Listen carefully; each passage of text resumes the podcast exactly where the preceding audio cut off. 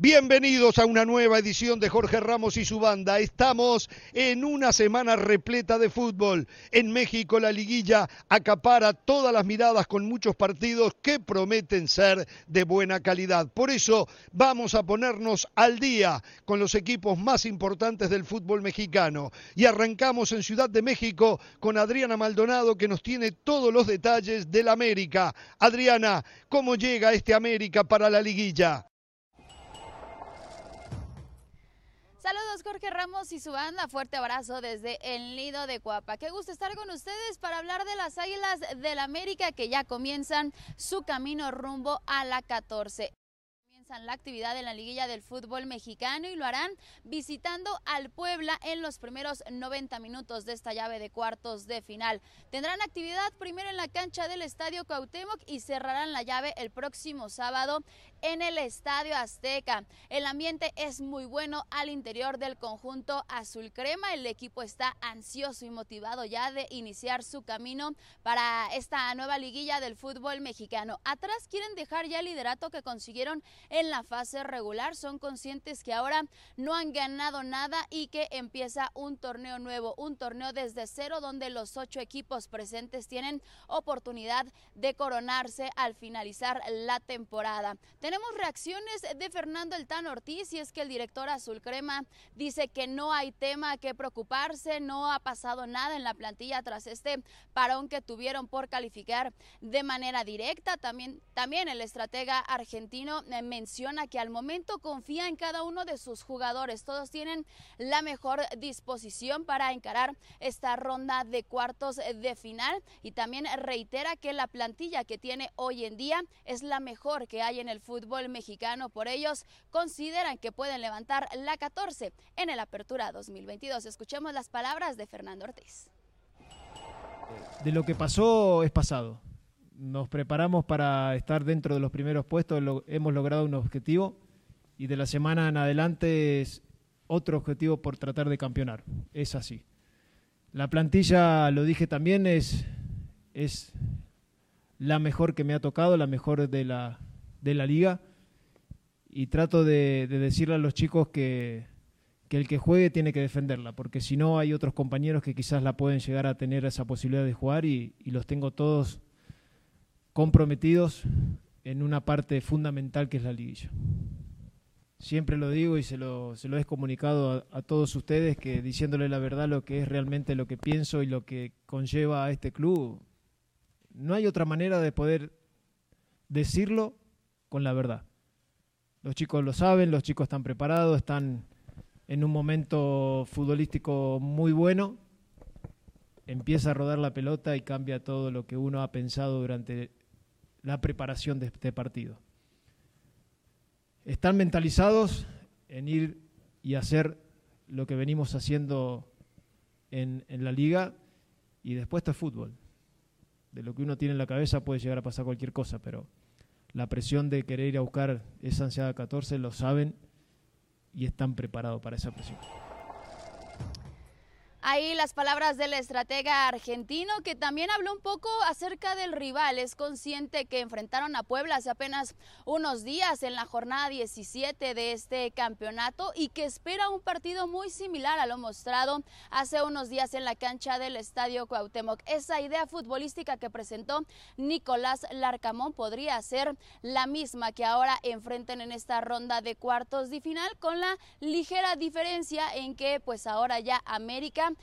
tiene el pase asegurado, ya tenía la liguilla en la bolsa y por supuesto es el liderato de la competencia. Ahora es un torneo nuevo, es la liga del fútbol mexicano, es una ronda de cuartos de final y si bien las estadísticas apuntan a que América es favorito para avanzar a semifinales y que desde hace 11 partidos, tanto de fase regular como de liguilla, no pierde ante el cuadro de la franja, son conscientes que esta llave es de 180 minutos y todo puede pasar por ello, no se confían, no se ponen la etiqueta de favoritos aquí en el nido y sí están enfocados por completo en el rival y también respetan lo que puede hacer Nicolás Larcamón con cada uno de sus jugadores en la liguilla del fútbol mexicano.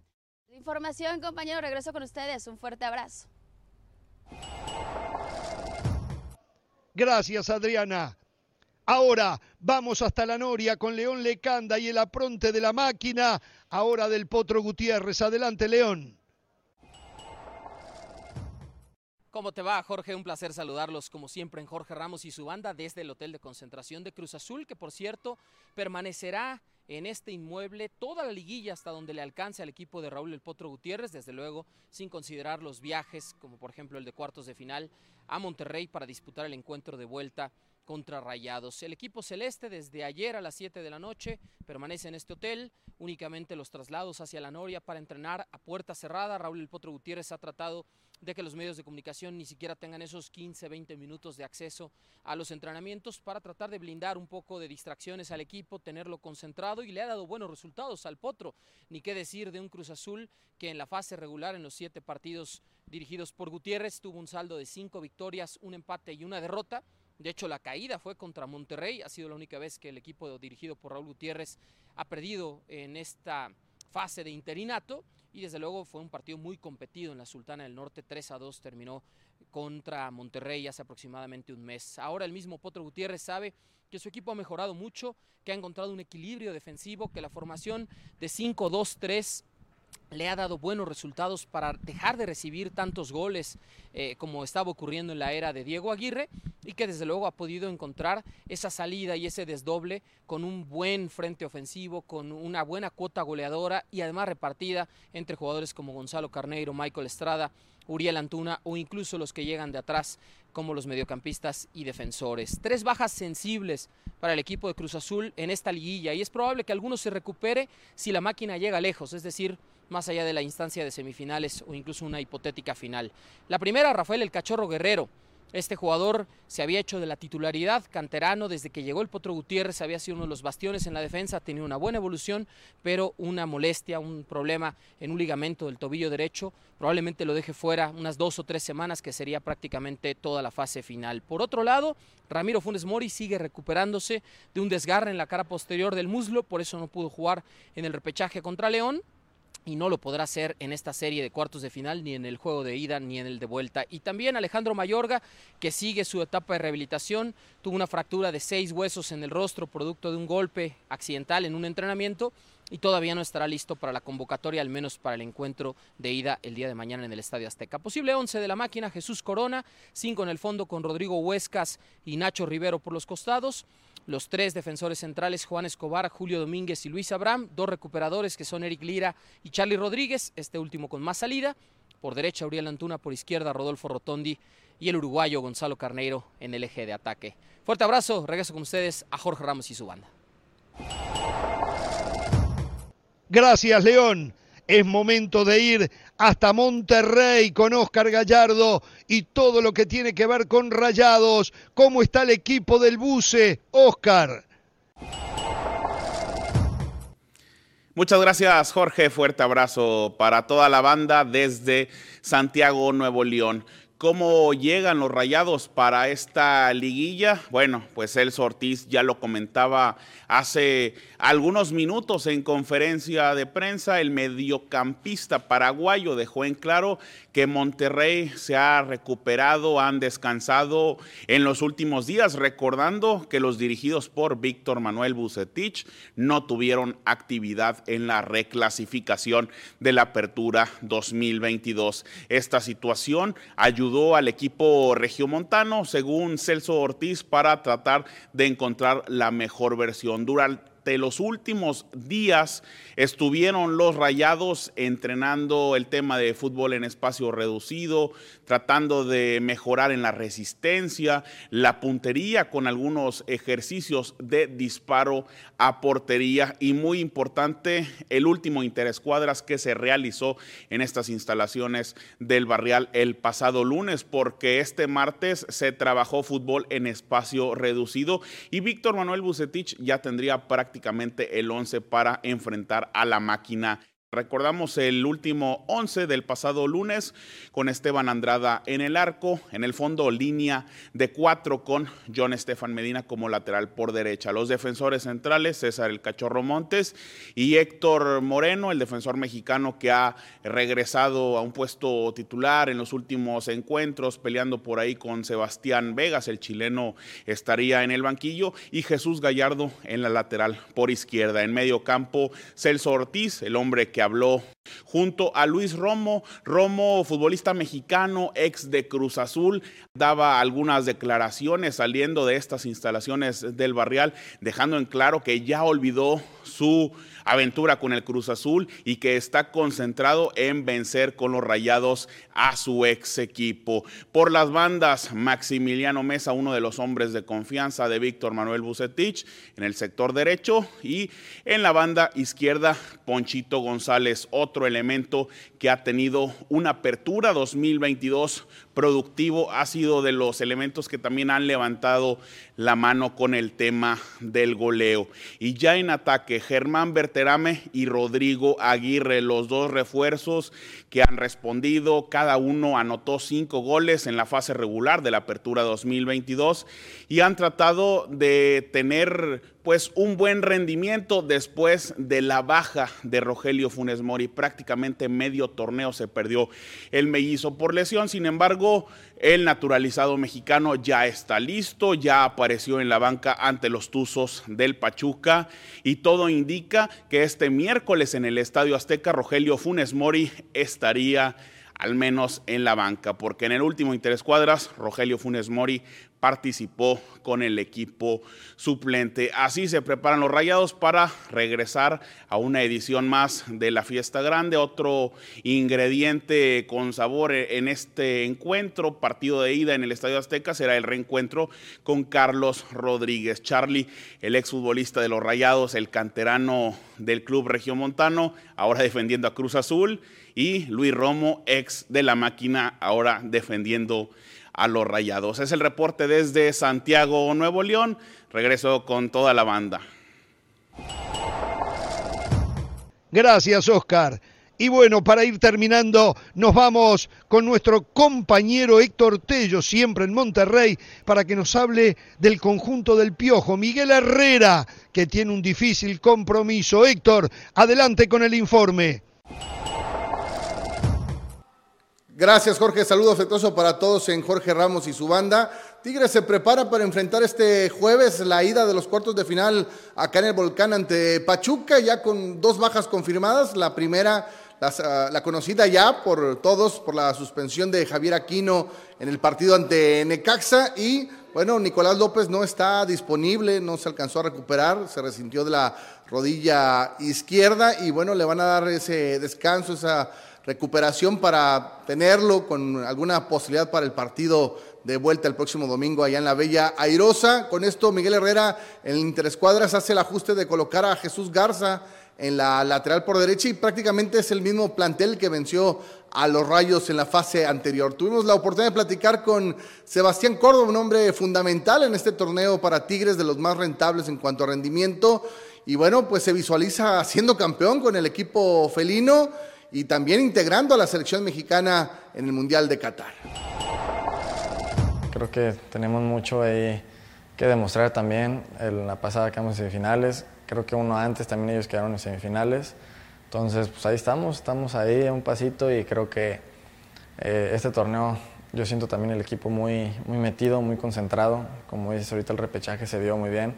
Ahí con la expulsión de Javi creo que pues, todos nos dio pues, un que dijimos, ay güey, ahí viene algo que hay que superarlo y, pues ahí está, creo que se dio a ver en ese partido para lo que estamos hechos y nosotros, como dices, los Tigres y tenemos un plantel que ya sabe jugar liguillas, entonces pues vamos a estar en busca de partido tras partido para llegar al campeonato. No sé si por lo que ya haya hecho ahorita ese torneo esté o no esté, pero soy consciente de que si puedo hacer una gran liguilla, pues puede ahí abrir un poquito más la puerta. Entonces, yo estoy bien metido pues, en mi liguilla, ahorita los cuartos de final, pensar en Pachuca, ya pasando ellos, a ver quién nos toca, pensar en ellos y hasta la final y esperar, te digo, hasta el último día que den la lista, pues ahí vamos a seguir peleando. Bien ahí las palabras de Sebastián, que bueno, también reconoce que sería especial que en este camino de liguilla toparse con rivales como Rayados, por ser el archirrival de Tigres, y evidentemente la América con un sentimiento especial, su ex equipo, el poderles ganar y proclamarse campeón en este certamen. Regreso con ustedes, fuerte abrazo. Muchas gracias Héctor, muchas gracias a todos los compañeros y ya lo saben, ¿eh? todo lo mejor en contenido sobre el fútbol mexicano se vive en espndeportes.com. Pausa y regresamos con más aquí en Jorge Ramos y su banda.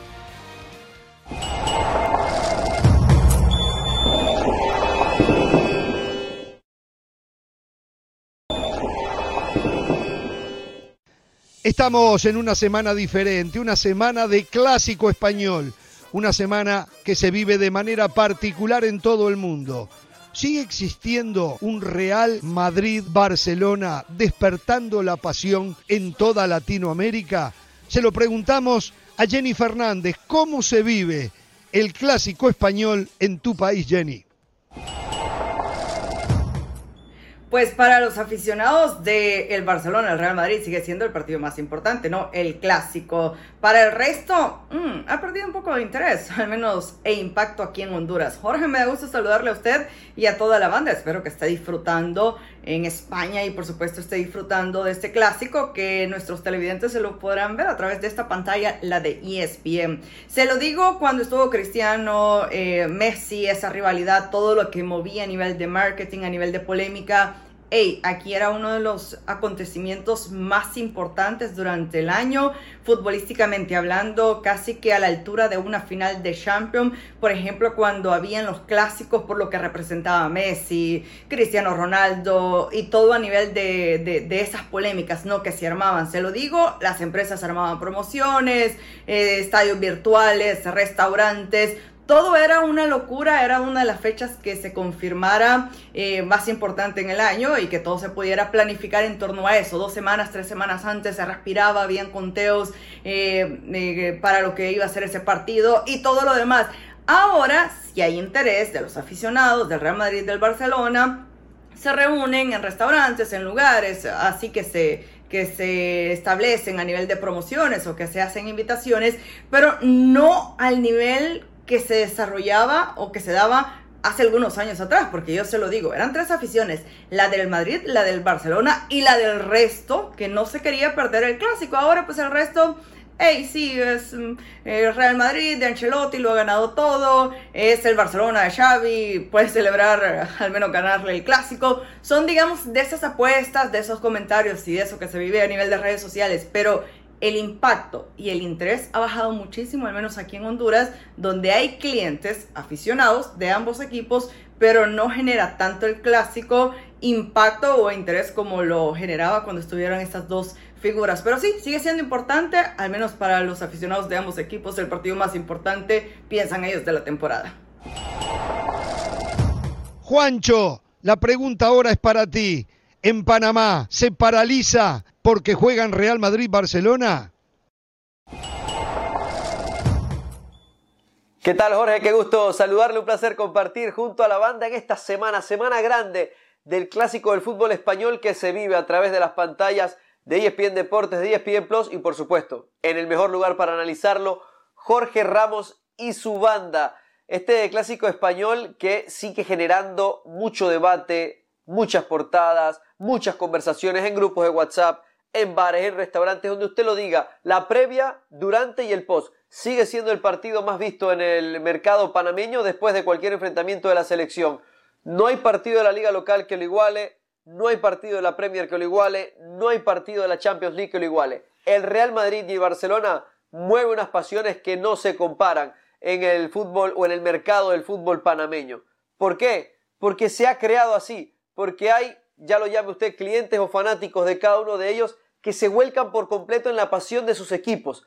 Las reservas se hacen con anticipación en los restaurantes. Las peñas de ambos equipos oficiales se mueven, arman a sus grupos y también está el fanático externo, el que no es de uno de los dos equipos, pero que ahora está vuelto o que está volviendo a ver este partido por lo que significa tener grandes estrellas. Perdió el Barcelona Messi, pero ahora está Lewandowski, pero está surgiendo Pedri. El Madrid es campeón de Europa, tiene a Vinicius, tiene a Benzema. Yo creo que el fútbol español eh, se deleita de tener grandes estrellas nuevamente. Yo creo que sigue siendo el partido más importante y que está volviendo a las primeras planas por el, el contexto que lo rellena alrededor y que este fin de semana se va a vivir como en ningún otro lugar a través de ESPN Plus y con la previa en Jorge Ramos y su banda. Esa es la información que le tenemos desde Panamá. Un fuerte abrazo, compañeros. Volvemos con ustedes. Milton, la pregunta, ¿cómo viven el clásico hoy en día en Guate? Hola Jorge, buenas tardes. Con el saludo también para usted. Creo que sí, sin lugar a dudas sigue siendo el partido más importante. Obviamente creo que compite con, con los juegos de final de la UEFA Champions League o, algún partido muy atractivo de Champions, pero sin lugar a dudas que el clásico español Real Madrid-Barcelona sigue siendo ese partido que por excelencia sigue trayendo más y más y más eh, público para observarlo siempre. Eh, pasan las figuras, cambian los rostros, pero la rivalidad entre los dos equipos y que se hace notar entre sus seguidores, al menos en Guatemala, pues sigue siendo igual. Eh, por ahí el hecho de que no esté Messi hace rato, Cristiano hace rato, hace que, muchas personas digan, bueno, ya no es importante, pero pues para otras generaciones que ven a otros como Karim Benzema, por ejemplo, en el, en el Real Madrid, o, o Vinicius, o el primer clásico oficial de Lewandowski, hacen que sea un clásico siempre atractivo, siempre algo por, por, lo que la gente lo busca. Y en el horario en el que se va a dar ahora en esta oportunidad, por ejemplo en Guatemala serán las 8 con 15 cuando dé inicio este partido, mucha gente planifica para salir a restaurantes, para ir a algún lugar, para poder observar el partido o simplemente reunirse en familia,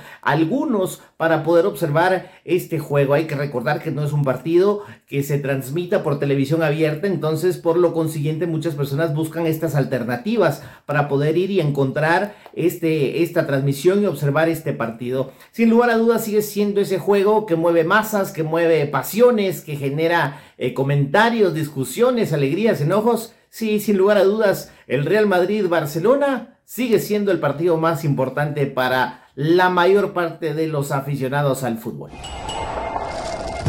Stephanie, ya sin Keylor Navas, ¿existe mucha pasión por el Real Madrid-Barcelona en Costa Rica?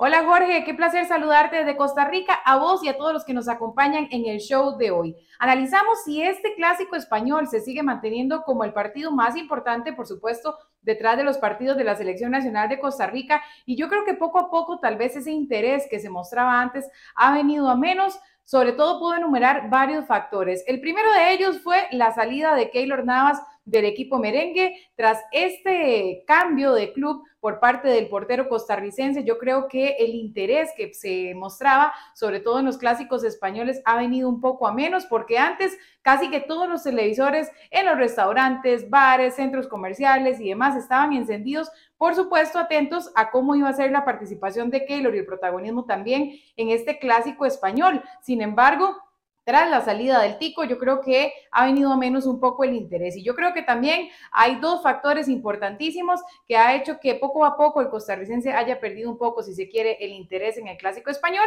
Y por supuesto, se tratan de la salida de Lionel Messi del equipo de Barcelona y también la de Cristiano Ronaldo del Real Madrid. Siempre hay gente, por supuesto, que es muy fanática del fútbol, se interesa por ver este tipo de clásicos, pero me parece que poco a poco, tras estos tres factores, sobre todo que he enumerado, ha venido a menos tal vez ese interés, pero por supuesto es un partido que sin duda atrae toda la atención alrededor del mundo. Costa Rica también obviamente se interesa por ver goles, resumen, el resultado y demás. Así es que es el análisis que les tengo desde el país tico, donde sí me parece que poco a poco ha venido a menos ese interés por el clásico español. Sin embargo, siempre hay costarricenses que están muy interesados en saber cómo queda uno de los partidos más vistosos y más llamativos a nivel mundial. Es el reporte que les tengo desde Costa Rica, Jorge. Sé que vos tenés muchísimo más en estudios principales. Mauricio, ¿y cómo se vive el clásico en tu país? ¿Qué tal, Jorge? Qué gusto saludarlo. Un abrazo hasta Madrid. A usted y a José y a la producción que hacen este enorme esfuerzo por tenernos informados con lo que pasa de cara al super clásico mundial entre el Barcelona y el equipo del Real Madrid. Bueno, No podemos ocultar que durante muchos años en cada uno de los países de Centroamérica se han vivido estos partidos, se han vivido a flor de piel. Y sin lugar a dudas también hemos tenido mucha pasión de la fanaticada de parte de los aficionados centroamericanos y otros países del Barcelona y del Real Madrid. No podemos ocultar que por eso se dice que se paraliza el mundo cuando juegan estos dos equipos y sobre todo porque han tenido a los mejores jugadores de los últimos años, más allá que algunos equipos como el Barcelona de repente hayan tenido ese traspiés y el tema generacional pues lo haya cambiado. Eso no lo podemos ocultar. Pero sí puedo decir de que conforme han ido pasando los años, hay un indicativo que nos dice que a lo mejor ya no es un partido muy importante o el más importante en El Salvador. Sí puedo hablar que en su determinado momento los fanáticos del Real Barcelona y el Real Madrid que viven en El Salvador se reunían en bares, en restaurantes y prácticamente trataban de reservar incluso la mesa para poder ver estos partidos, porque así era, porque así se vivía y porque lamentablemente el indicativo era también violento, porque cuando uno u otro ganaba, siempre habían hechos que lamentar cuando se enfrentaban estos dos equipos. En los últimos años eso desapareció, gracias a Dios, pero no, Sí es importante porque todo el mundo quiere ver a estos dos equipos, pero no es el partido en El Salvador más importante el Barcelona en contra del Real Madrid. Y también descarto que tampoco es el partido eh, o más importante estos dos equipos que cuando juega la selecta Cuscatleca. El Salvador es muy fiel a su selección, El Salvador es muy fiel a su selecta y por eso cada vez que hay partidos en el estadio Cuscatlán y sobre todo de eliminatoria hay un respaldo enorme de la fanaticada Cuscatleca cada vez que la selecta juega.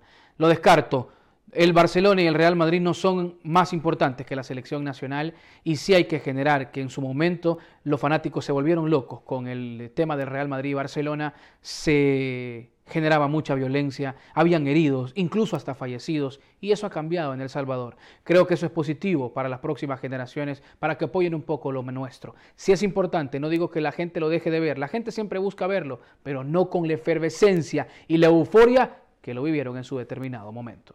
Me informe la respuesta que le puedo dar Jorge desde El Salvador de cara al superclásico que estará por supuesto acá en la pantalla de ESPN. Para usted, un abrazo a la distancia y éxitos en esta enorme cobertura. Gracias a todos los compañeros. No se olviden, este domingo el clásico español se vive por la pantalla de ESPN. No se lo pierdan. Por ahora, pausa y al regresar continuamos con Jorge Ramos y su banda. Ya se viene el después del Barcelona Inter de Milán.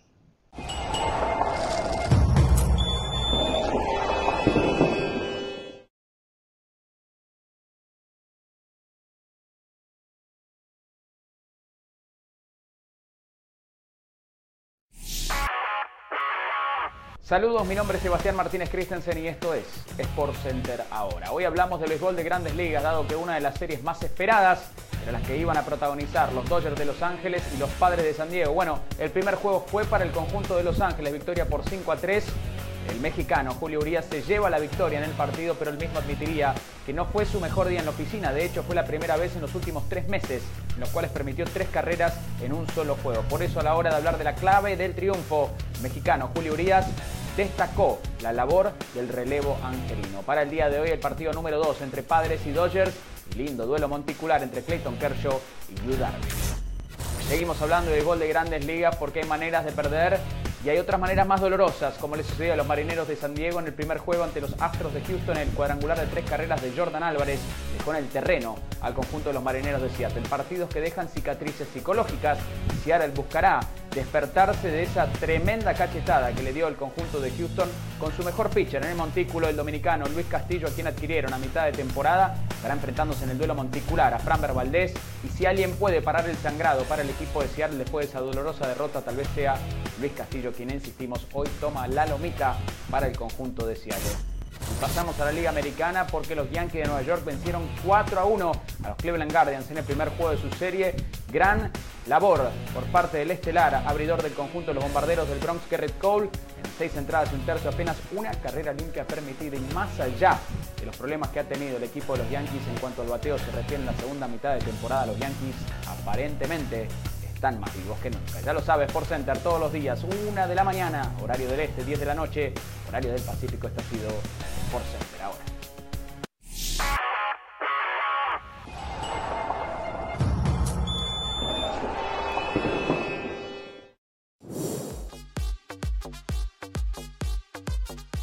Este domingo el clásico español se vive por la pantalla de ESPN y este sábado hay un Jorge Ramos y su banda especial. Sí, programa especial desde la ciudad de Madrid con toda la previa del Real Madrid y Barcelona. A las 5 de la tarde del Este, 2 en el Pacífico, dos horas de Jorge Ramos y su banda. No se lo pierdan, ¿eh? Vamos a la pausa y en un ratito ya todo lo del Barcelona frente al Inter de Milán.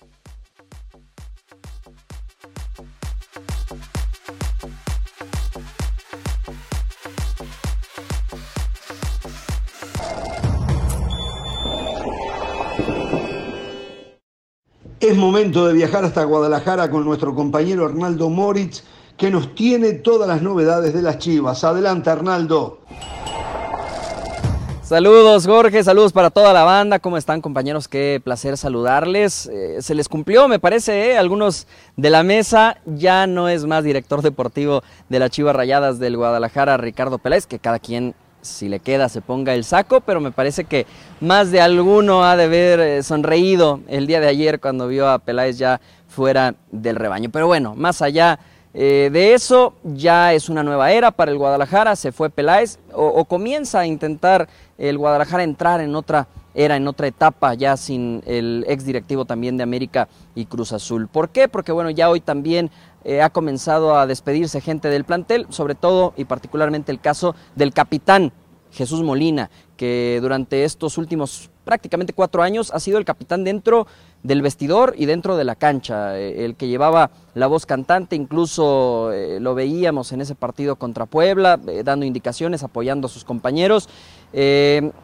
no cumplió, y lo mismo lo reconoce así Molina, en lo deportivo lo que él hubiera querido, al menos colectivamente, nunca pudo eh, convertir eh, a este plantel como capitán en un equipo protagonista. Y bueno, ya el día de hoy se despide, su oficial su salida del equipo. Recordemos que estuvo lesionado prácticamente todo este 2022, eh, recuperándose de esa ruptura de ligamentos en la rodilla. Y bueno, ha entonces ya Jesús Molina dicho adiós al Guadalajara. ¿Qué sigue para Chivas? Eh, podemos esperar en las próximas semanas más movimientos como este, gente que ya no entra en planes y será negociada o eh, buscarán la manera de rescindir contratos también. Está el caso de Irán Mier, que al parecer no entrará en planes. Está también Antonio El Pollo Briseño, que evalúa la posibilidad de buscar minutos en otro equipo, gente como Miguel Ponce, que también eh, podría dejar la institución en esa banda izquierda, eh, Pablo Irizar, que no jugó lo que él esperaba cuando eh, subió al Guadalajara procedente del el Tapatío, entonces se espera que en las próximas semanas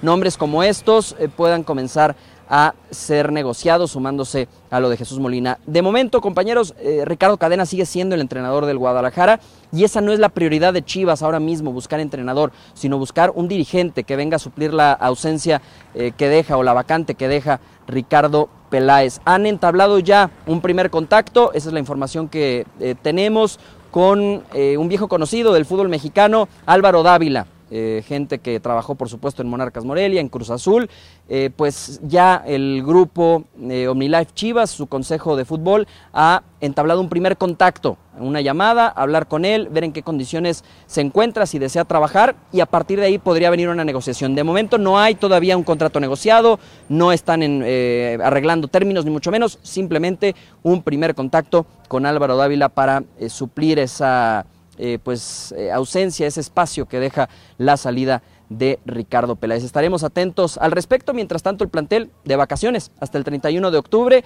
y también eh, tomando en cuenta que Chivas espera en las próximas semanas se hagan oficiales las convocatorias de algunos de sus futbolistas, al menos de un par para la Copa del Mundo, por supuesto incluyendo el caso de Alexis Vega, que bien podría haber vestido ya la camiseta de Chivas por última vez, si se dan las cosas para que pueda ir a Europa a continuar con su carrera. Estaremos muy atentos también al respecto, pero bueno, de momento eso es lo que hay. Ya un primer contacto con Álvaro Dávila y la salida de Jesús Molina. Novedades este miércoles acá en Verde Valle, compañeros. Muchas gracias, Arnaldo. Les recordamos que para toda la información del fútbol mexicano pueden ir a nuestra página de espndeportes.com donde encontrarán todas las novedades y análisis de lo que pasa en la Liga Mexicana. Por ahora hacemos una pausa, pero no se muevan, que ya venimos con más aquí en Jorge Ramos y su banda.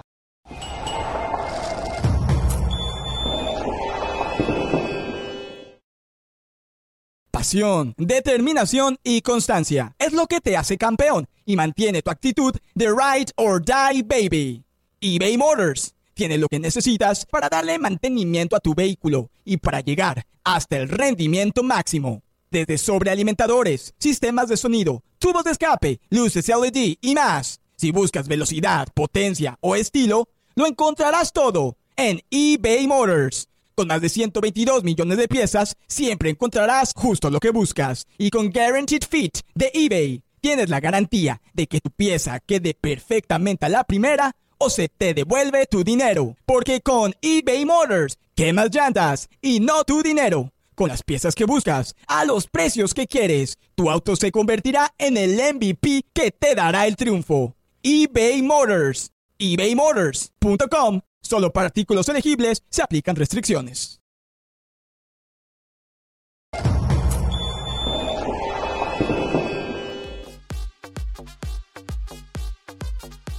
Este domingo el clásico español se vive por la pantalla de ESPN y este sábado hay un Jorge Ramos y su banda especial. Sí, programa especial desde la ciudad de Madrid con toda la previa del Real Madrid y Barcelona. A las 5 de la tarde del Este, 2 en el Pacífico, dos horas de Jorge Ramos y su banda. No se lo pierdan, ¿eh? Vamos a la pausa y en un ratito ya todo lo del Barcelona frente al Inter de Milán.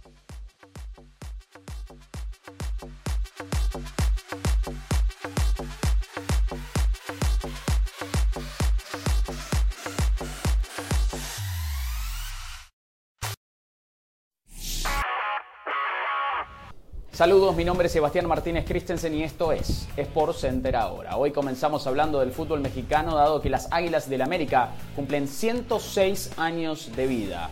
Los aficionados de las Águilas se hicieron presentes desde temprano el día de hoy en las instalaciones de Coapa para festejar un nuevo cumpleaños una riquísima historia que poseen las Águilas del América. Lo hicieron, por supuesto, cantando las mañanitas y otras serenatas.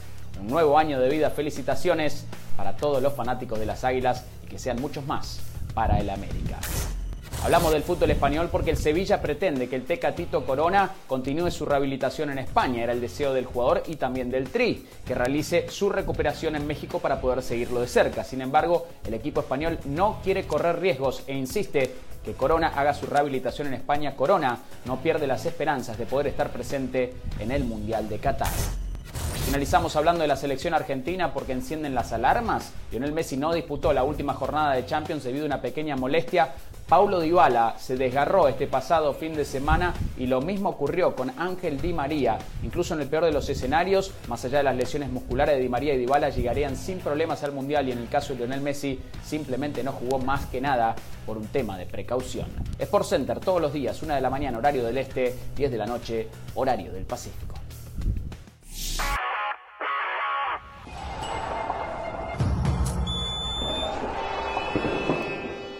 Bueno, ya estamos en vivo desde Madrid, donde hay muchísimas sonrisas por lo que acaba de pasar en Champions. Un mal día para equipos españoles en el torneo, porque a primera hora el Atlético de Madrid apenas pudo empatar con el Brujas y ahora empate también para el Barcelona frente al Inter de Milán. Un hombre que ha estado muy contento en el correr del día, primero con el resultado del colchonero, ahora con el resultado del Blaugrana, eh, porque él no puede dejar de lado su sentimiento blanco. Eh, del Valle, en cortita, y tenemos varios compañeros, hoy está Dionisio Estrada, le pido a todo el poder de síntesis, ¿no?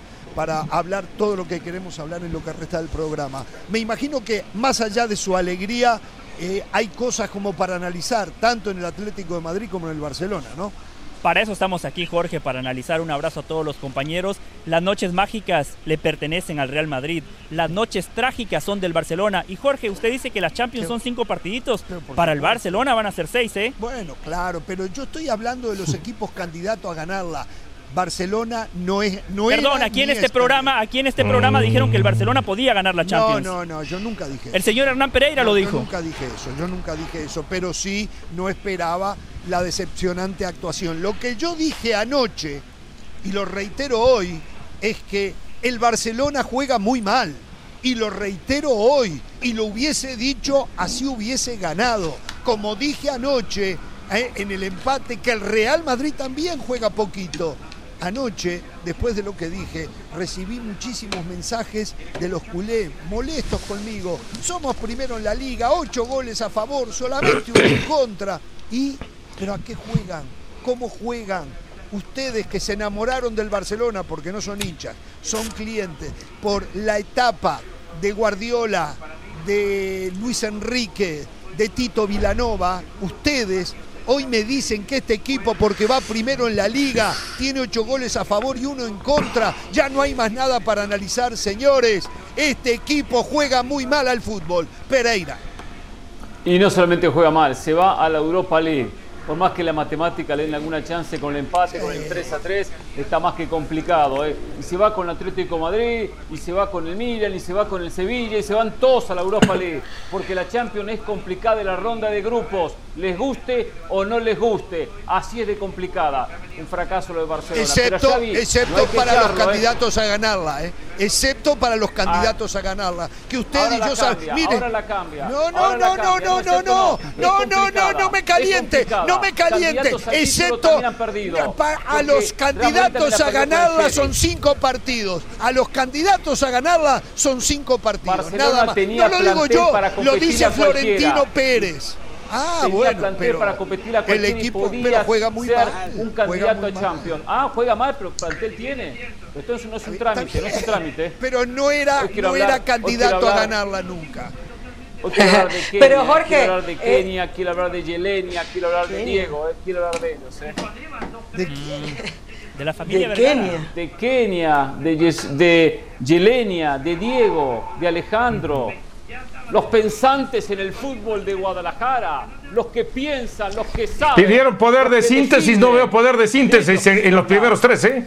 En los primeros tres no veo de, Solo le voy a decir. No he escuchado a Carolina, por supuesto. Yo lo que siento es que este Barcelona es una cosa defendiendo y otra cosa atacando. Yo no sé si el Barcelona perdió. Es horrible defendiendo y tan horrible atacando. No, no, atacando no me parece que sea tan horrible. De hecho, estos tres goles, estos tres goles son una mezcla de, eh, son una muestra de lo que este Barcelona es capaz de hacer también en ataque. O sea, yo entiendo que, a ver, no, lo pongo jamás al, al nivel que le vi ayer al Real Madrid. Y aparte, que no se nos olvide algo. Ayer el Real Madrid estaba jugando ante el Shakhtar. Hoy estaba jugando ante un Inter serio, ante un Inter que contragolpe mata, ante un Inter. ¿Cuál era el Lautaro Martínez de ayer del Shakhtar? Ninguno. A ver, queda en deuda Xavi, pero yo sí creo que este Barcelona tampoco es un nivel fútbol paupérrimo como el que acaba de comentar usted.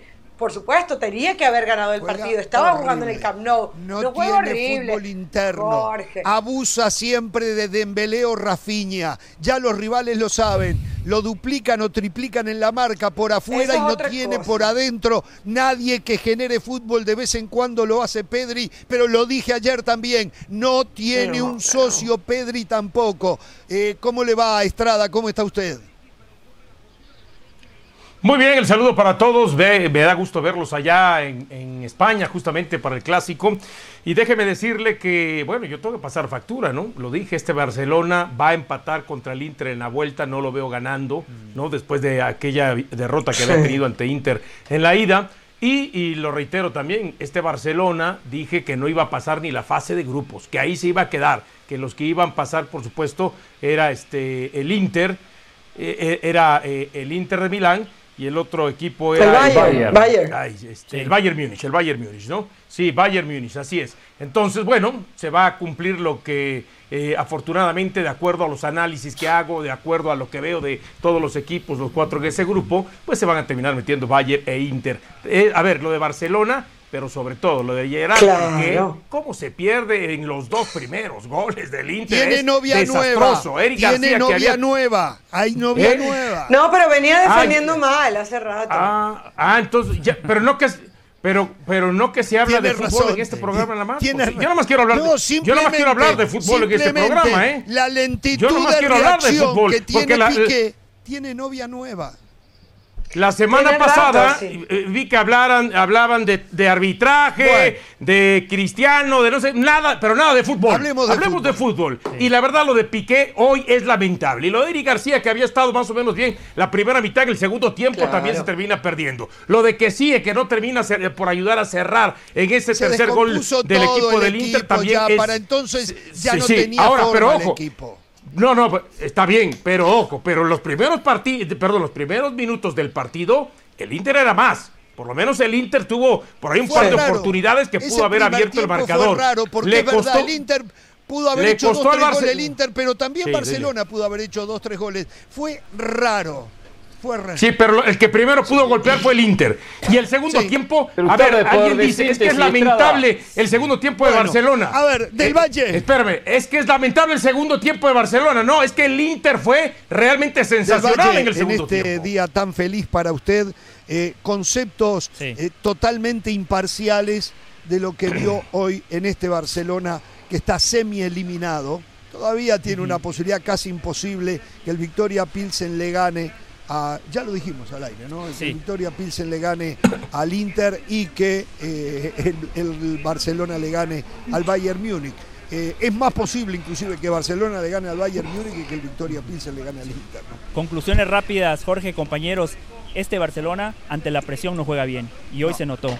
Cuando las papas queman, los futbolistas que tenían que aparecer no aparecieron, salvo Lewandowski. Me gustó muchísimo lo de Gaby, es una piraña, está en todas partes, corre, mete, se tira al piso y cuando tiene la pelota trata de darle fluidez eh, al Barcelona. Pedri juega solo.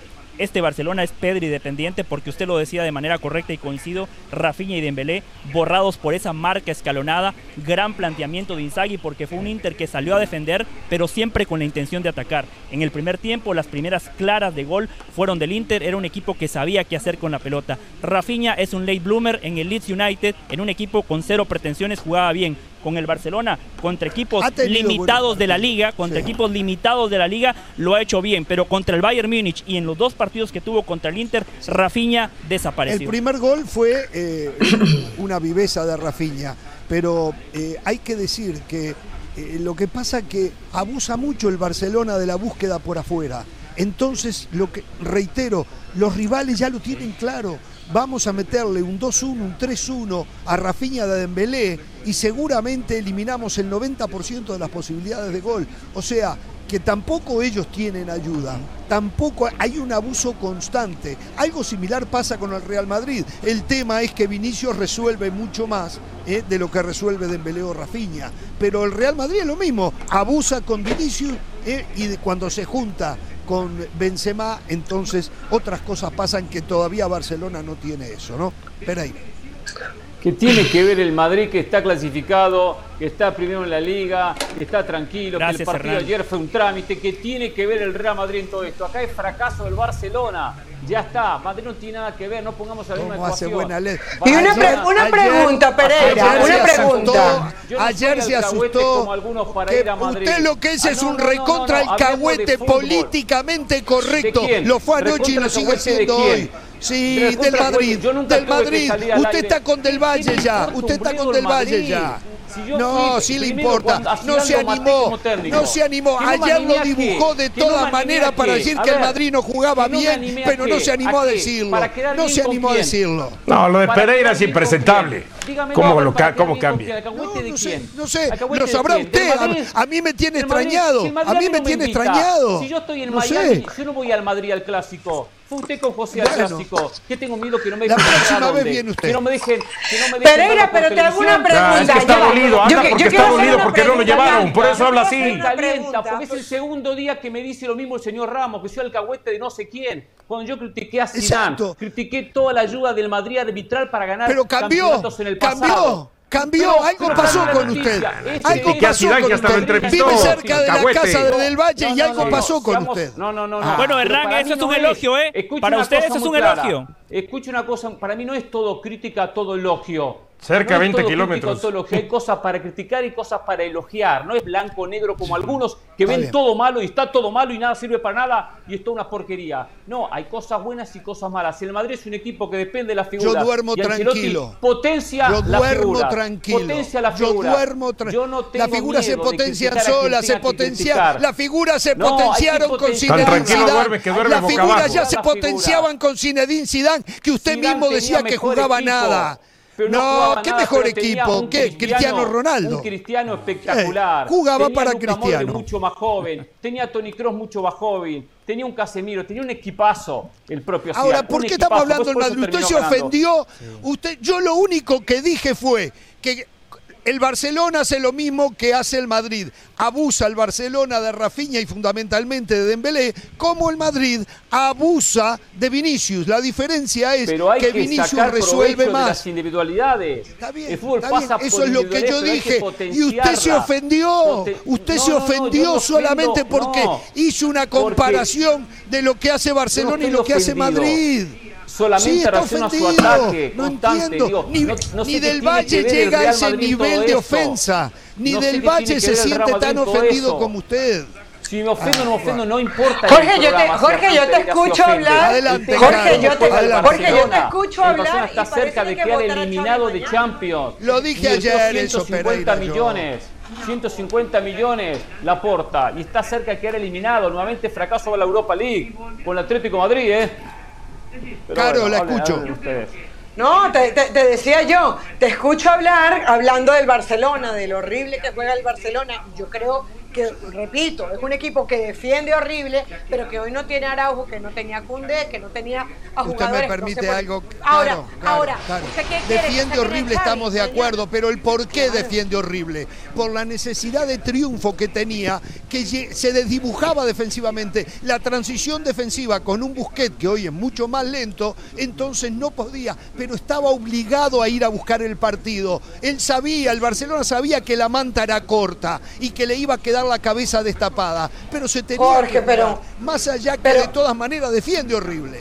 Sí, sí, el segundo gol de Piqué, que Piqué... No, ahora resulta Piqué que este Barcelona Dionisio, juega peor que el de, Perdón, el de Dionisio, Koeman. con usted, sí, Caro. Solamente una cosa, Piqué, por ejemplo, levanta las manos, Piqué ni levanta las manos como diciendo no viene nadie y le meten el segundo gol por afuera. Ahora, pero es que yo lo escucho hablar, Jorge, y yo, y yo entiendo que es un fracaso lo del Barcelona, etcétera, pero lo escucho hablar tan mal de lo que juega el Barça que yo estoy pensando que usted ya va a pedir la cabeza de Xavi, ¿no? Porque No, no, que- no, no. Ah, ah, no, bueno. no, pero no me extrañaría, no me extrañaría que si pierde el domingo el clásico, algo más que factible, no me extrañaría que viniendo el parate del Mundial en el Barcelona puedan hacer un cambio. Yo no lo haría, yo no lo haría, pero no me extrañaría.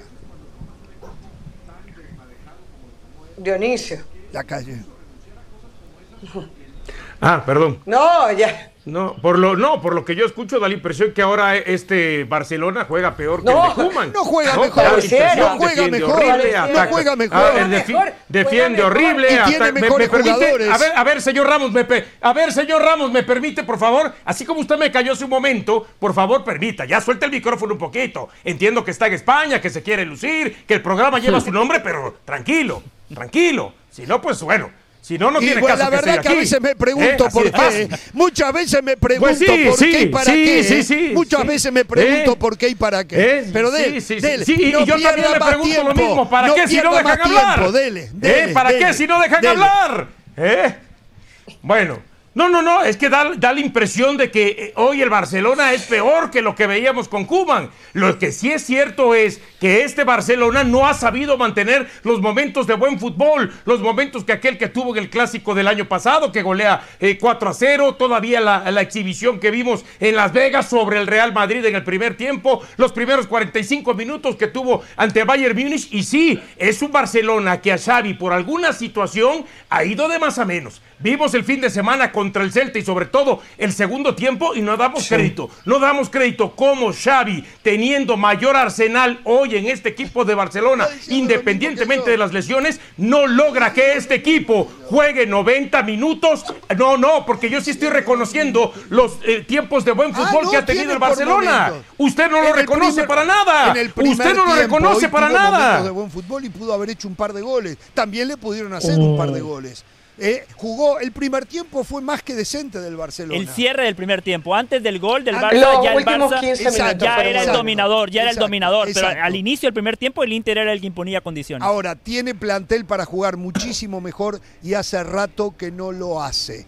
Esa es la verdad. Se gastaron plata, decía Pereira, 150 millones de euros y la verdad que no se ve por dónde. Lo único es lo de Lewandowski, ¿eh? que el arco se lo movía ¿no? y al final encajó dos. Pero, eh, eh, a ver, acá se viene otra crisis encima de la crisis que hay en Barcelona. esta, esta eliminación que seguramente se va a producir, aunque matemáticamente todavía no lo es, va a generar una enorme crisis. ¿Cómo aguantarla? ¿Cómo soportarla?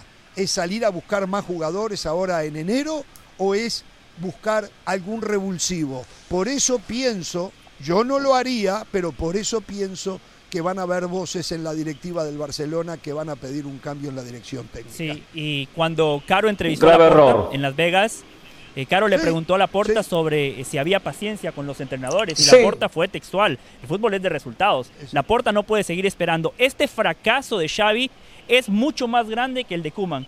Porque Xavi ahora sí hizo pretemporada. A Xavi le reforzaron el equipo, le trajeron futbolistas en todas las líneas. Este Barcelona estaba para cosas más importantes, no para ser campeón, pero como mínimo para llegar a una ronda de cuartos de final. Las palancas que hizo Laporta tenían una intención de que el equipo deportivamente compitiera, porque eso significa más recursos, eso significa una economía más estable. Desde lo económico, no clasificar a la siguiente fase de la Champions es un golpe durísimo para el Barcelona. Hay que decir también, ¿eh? Arriba de que juega mal no tiene suerte, la suerte que tienen otros equipos, le tocó un grupo sumamente complicado. De igual manera lo tendría que haber alcan- alcanzado si hubiese... Por de de peleado suerte, más. por favor, no haga ese papelón. Tiene, No, no. tiene que haber constancia con el plantel, mucha gente nueva. Pensamos que el equipo lo armaba rápido, no lo armó rápido. Ahora, ahora tiene que haber respaldo a Xavi y a los jugadores. No es cuestión de empezar a traer nuevamente otro futbolista. Calidad tiene, le falta trabajo en conjunto, que no se consigue de la noche a la mañana. Es cierto. Sí. Y no está el Sí, trabajo sí. conjunto. Hay mucha Yo mantendría a Xavi. Yo mantendría a. Xavi. Yo lo Claro mantendría, sí. Jorge, porque, porque por lo menos ha tenido Ahora- buenos momentos de fútbol, porque ahora comenzar con uno nuevo. A mí lo único que me preocupa es cómo se cae este equipo anímicamente.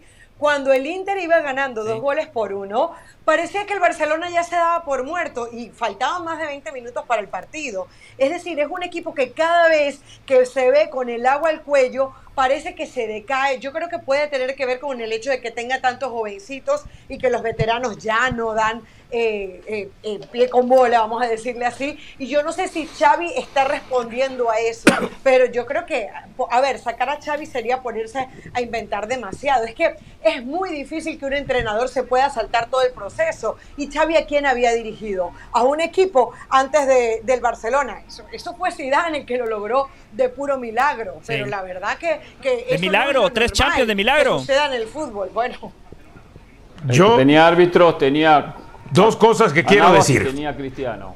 dos cosas, dos cosas, dos cosas que quiero decir. La culpa de que, de que el Barcelona prácticamente esté eliminado en Champions es de la directiva. Es de la directiva. Y es de los medios en Barcelona.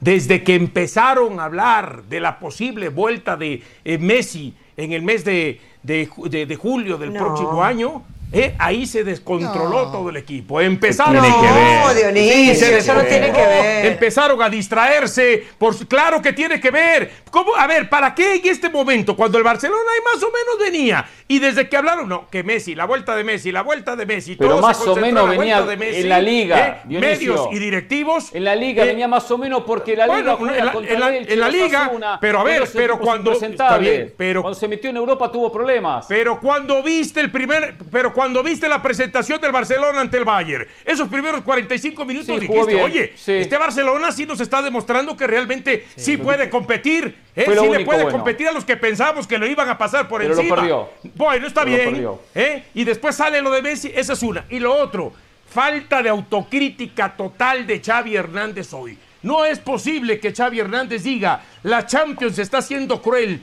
hemos merecido más. Hoy no merecían más, Xavi. Hoy merecían De acuerdo. perder. Hoy hasta merecían perder. Hoy fue generoso el empate. Eso estoy de 3 a 3. acuerdo, ¿eh? porque no jugó bien el Barcelona en todo el partido. Tener la pelota y proponer como lo hizo En de toda la la no jugar Champions bien. no jugó bien. Bueno, la Champions tuvo la Champions, 45 minutos contra, contra el Bayern. Lo que dice Dionisio no estoy de acuerdo. Los- el primer tiempo fue lo único bueno. Pero no jugó bien. No jugó bien. Ni defensiva ni ofensivamente, por más que hizo tres goles. Hizo tres goles porque Cuando- empujó. Porque se metió, la me- figura, camiseteó al equipo. El resto se sabe. Exacto. Y con manos a manos sacó es Exacto, sí, sí. Cuando, y viene siendo figura todos los partidos. Sí, el fin de semana contra el. Celta fue figura. Ter Stegen ha recuperado contra su nivel. Mallorca fue figura. Ha recuperado su nivel Sí, porque sí, eh, sí, la temporada sí, pasada sí. tuvo un bache importante eh. Ter Stegen. Cuando tu arquero es figura, es una clara muestra de que tu equipo fue superado. Y eso es lo que está pasando con el Y para, sumar a lo que decían eh, Dionisio y Hernán de la falta de autocrítica de Xavi Hernández, no nos olvidemos que en el partido pasado contra el Inter se enfocó en hablar del arbitraje, en culpar al VAR. Xavi tiene que agarrar un espejo y darse cuenta que la mentira está por acabarse. ¿eh? El domingo el Real Madrid tiene la oportunidad de poner el último clavo en el ataúd. Es que es una oportunidad fantástica para el Real Madrid. Agarrar a un equipo que por segundo año consecutivo va a jugar la UEFA Europa League porque es una realidad. O sea, hoy las matemáticas dicen que el Barcelona tiene una ligera chance. Como cuando decían Chivas puede ser campeón, como cuando decían el Barcelona puede ser campeón, sí, matemáticamente puede, pero la verdad Sí. la práctica muy complicado. Aparte, la porta no es de los que levanta el teléfono y habla con los comités arbitrales ni nada de eso. Que yo sepa, ¿no? no, no, por no. eso. Entonces, Que yo sepa, no. Está, está liquidado, está liquidado, está liquidado. Bueno, a primera hora vi los mejores 45 minutos de un tiempo a esta parte del Atlético de Madrid. Jugó Hmm. con una dinámica, con los primeros 45 del Atlético de Madrid Pero fue falló todo. fantástico, generando ocasiones de gol, se las perdía, le anularon a Correa un par de goles por posiciones adelantadas, le erraba al arco un eh, Griezmann que jugó muy bien, pero no terminaba definiendo. Aperturas por los costados notablemente bien. Molina está jugando. Arrancó que lo querían matar a Molina. Hoy está jugando estupendo. Bueno, uno de los goles anulados arranca con un pase magistral filtrado de Molina. En el medio, Condovia jugó muy bien, no se lesionó Jiménez, rindió con Savic y Reinildo en el fondo, todo bárbaro. Para el segundo tiempo, otra vez, los apuros, los apuros, no llegaba el gol, comenzó a hacer cambios y cuando comenzó a hacer cambios el equipo se desdibujó y pasó a ser de muy buen fútbol de la primera etapa a huevo, huevo, huevo, que es la constante del Atlético de Madrid. Y no la alcanzó y terminó y no pudo hacer un gol y terminó en un 0 a 0 eh, que eh, realmente al final termina siendo justo porque el Bruja supo hacer su trabajo, no se regaló, aguantó y defensivamente fue fortísimo. Su disección fue correcta, pero le faltó lo más importante. Miñolet fue la figura, porque Ah, cuando sí, usted dice final. el Atlético de Madrid le erraba la portería, no, no le erraba la portería. Eso fue en los últimos No, no, 15, no, 20 desde el primer minutos. tiempo, desde el primer tiempo le sacó una a Griezmann con el pie, le sacó Ah, otra a. Griezmann, un cabezazo notable, le sacó otra Morata, impresionante la chica, le termina atajando Bueno, la pelota con la cara. tiempo. Este guardameta Miñolet me hizo recordar su mejor época en el Liverpool, cuando pintaba para ser uno de los mejores guardametas del mundo. La verdad, hoy el Brujas se termina salvando por su guardameta, pero hoy al Atlético de Madrid le, le podemos reprochar poco. En el primer tiempo, los circuitos de juego, tenía Griezmann, Coque, Correa, se juntaban, automatismos. Me gustó mucho el Atlético de Madrid, pero al final de cuentas, esto se trata de resultados, Jorge. Basta de sensaciones, basta de que jugamos bien. A mí no me que gustó. decimos, no, hay que ganar, hay que ganar. Sí, hay que ganar y no pudo ganar, pero está más cerca de ganar jugando como jugó en el primer tiempo que ya como jugó en el segundo Pero tiempo. los Se problemas no, sol- no los solucionó. Los problemas del Atlético son los, mismos. No tiene gol, no sabe concretar, no sabe generar. Y tuvo los mismos problemas, por más que Miñolet. Y sacó a Correa que no tenía que sacarlo. Y tampoco a Griezmann. entra Axel Bixel, volante de marca, para poner. Eh, saque, perdón, saca a Griezmann para poner a Axel Bixel con el partido 0 a 0. Un volante marca y saca un Griezmann que siempre hay que ponerlo a Griezmann, siempre tiene que estar. Al fin y al cabo, hace tres partidos que no mete goles en Champions. Y también, ¿eh? Que hacer si sigue así, va camino a la Europa. Y al fin y al cabo ya van a pagar los 20 millones para mantenerlo. muchachos, la seguimos cuando volvemos de la pausa. Me imagino que va a prender unos globos, va a inflar unos globos, prender unos fuegos pirotécnicos del Valle, porque le está saliendo todo redondo. Arrancó anoche con el, despido de Ricardo Peláez de Chivas y los resultados. Grave error. Por cierto, Ricardo Peláez me dio la razón. Básicamente dijo todo lo que dijo. Oigan, Vamos a la pausa. Vamos a la pausa. Volvemos.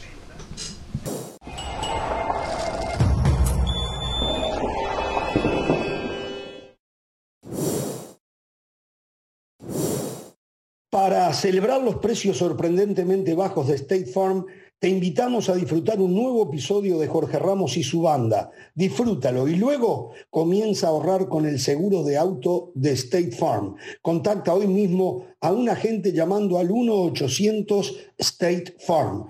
Como un buen vecino, State Farm está ahí.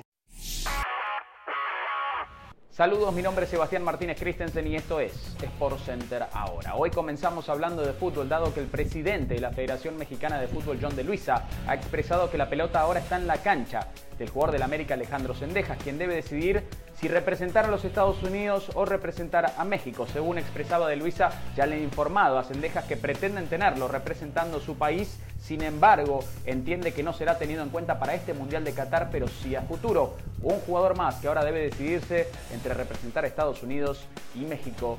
La decisión final la tiene Alejandro Sendeja. Hablamos ahora del Mundial Femenino del Sub-17 porque México debutó con el pie izquierdo, perdiendo 2 a 1 en su debut ante China, un seleccionado mexicano que mostró ritmo, que mostró la intención de ir a buscar a China, sin embargo, pecó por la falta de contundencia pese a dominar la posesión del balón y a la postre termina perdiendo 2 a 1 un mundial que ahora se hace cuesta arriba teniendo en cuenta que tiene que enfrentar a los otros rivales de grupo, Colombia y España, ya ahora prácticamente con la obligación de conseguir los triunfos.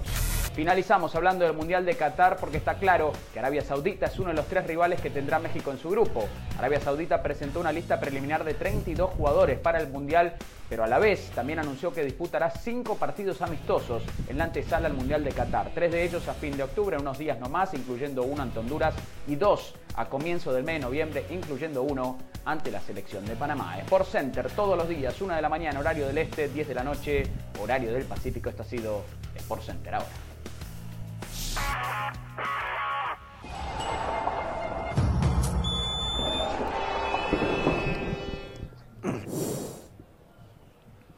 Muy bien, estamos en vivo desde Madrid en la noche mágica de José del Valle porque prácticamente están eliminados de la Champions Atlético de Madrid y Barcelona. Real Madrid la pasó con la fusta debajo del brazo. Ayer corrieron a Ricardo Peláez, algo que él exigía que ocurriera por lo tanto, el hombre viene derecho, viene derecho Gracias. con esto. Yo soy el coleccionista de aciertos.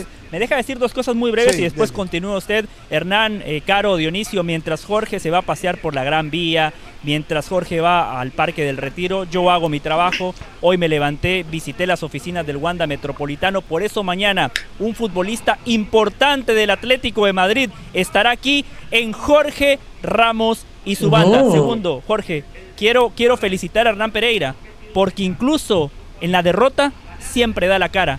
No como Moisés Llorens. Yo estoy esperando a Moisés Llorens. ¿Por qué no, viene Moisés se Llorens? comunicó hace un ratito, me dijo, me siento. ¿A qué se refiere con la derrota? Sí. Si usted no quiere entiendo que la yo derrota vaya, de quién. yo River juega voy, hoy con Platense. Pero me siento mal, Moisés. Tranquilo, recuéstese, quédese tranquilo, mañana lo esperamos. en el Ah, ya está practicando porque Moisés Llorens regresa los jueves a Jorge Ramos y su banda. ¿No? qué bárbaro, qué bárbaro. Vamos a tener al United, vamos a tener al Barcelona, probablemente al Atlético de Madrid. Van a estar buenos los jueves. A ver, eh, Jorge Ramos. Cuéntenme novedades, hoy juegan América Puebla, empecemos por ahí, o Puebla América, porque primero en el Cuauhtémoc. Eh, ¿Alguna novedad? ¿Todos a disposición en los dos equipos? ¿Qué nos pueden decir? Eh, a ver, Jorge, yo estuve hablando con nuestro... Bueno, en el caso del Puebla, el tema de Ferrarais y de Aristigueta, ¿no? Que siguen fuera. A ver, sí, y, y siga, siga. Sí. Y, Aristi- y Aristigueta, ¿no? En el caso del América, eh, prácticamente todos eh, disponibles. Estaba todavía un poquito la duda de Diego Valdés, pero parece que no habrá inconveniente para que pueda ser utilizado por el técnico eh, el Tano Ortiz. Y entonces, este, hoy me imagino el equipo del Puebla tratará de solventar, tal como lo ha hecho a lo largo de la temporada, sobre todo por ese lado de la derecha, donde ya no está Ferrarais, lo que, y que ha puesto a Martínez el tema de, de la ausencia, ¿no? Que Ferrarais era una avenida importante, era un jugador importante porque se Claro. conectaba muy bien al frente, buscaba línea de fondo, buscaba el mano a mano y después metía el servicio, o a veces entraba en diagonal y, y- e intentaba eh, eh, el tema del disparo. Y en el caso de la América, bueno, hay que ver qué tanto le pudo haber afectado este, este tiempo, que yo soy de los que pienso que no tendría por qué afectarle al equipo, a los equipos que, que no juegan el repechaje y que se terminan metiendo directo a la liguilla, ver qué tanto va a pasar con el tema de Emilio Lara, de Cáceres, de Bruno Valdés, este, o si finalmente Emilio Lara acompañará a Bruno Valdés, o si lo tirará por derecha, a mí me da la impresión que va a ser por ese sector de la derecha, y parece que el que va a regresar al sector de la izquierda será eh, Luis Fuentes, ya sabemos, con Richard Sánchez y con eh, Fidalgo, y por supuesto adelante el tema de eh, Sendegas, de Diego Valdés, de Jonathan Rodríguez y de Henry Martín. Así que, jugará ahí. creo que Caro tenía algo también, no sé si es más o menos lo mismo, Caro. Es más o menos lo mismo a lo que decía eh, Dionisio. Este fue el 11 que me dio César Caballero. Me decía que la duda era si iba a jugar Fuentes o Reyes. Dice Dionisio que estaría jugando Fuentes, pero sí, sería Ochoa, Lara, Araujo, Cáceres. Y la duda si, si jugaría Fuentes o Reyes. De ahí para adelante, en el 4-2-3-1, el que Todo. acaba de hablar eh, Dionisio. Eh, se dice que el Arcamón, dicho por nuestro compañero eh, Le- León Lecanda, estaría repitiendo el mismo 11 que jugó ante Chivas. Cuauhtémoc completamente lleno. El Tan Ortiz dijo que hasta ahora el América no ha ganado absolutamente nada y que evidentemente van a ir por todo en ese partido ante Puebla. Bueno, a ver, favorito absoluto el América. Eh, si algo notable tiene Puebla es a su técnico, que la verdad ha hecho arroz con pollo y con muy Sí. poquito arroz y sin pollo, ¿no? Entonces, eh, eh, lo del Arcamón. Arcamón ha hecho goleador a Barragán. Barragán no sé cuántos años tiene en la primera división del fútbol No, mexicano. y, y el Nunca fútbol había que está hecho jugando goles. Cortizo. Sí, lo de Cortizo lo de esta Cortizo, temporada desahuciado impresionante. por- exactamente, no, no, no, no. Eh, yo creo que Y en el no lo pasado, digo- a Ormeño también. Sí. Ormeño también el le hizo pasado. goleador.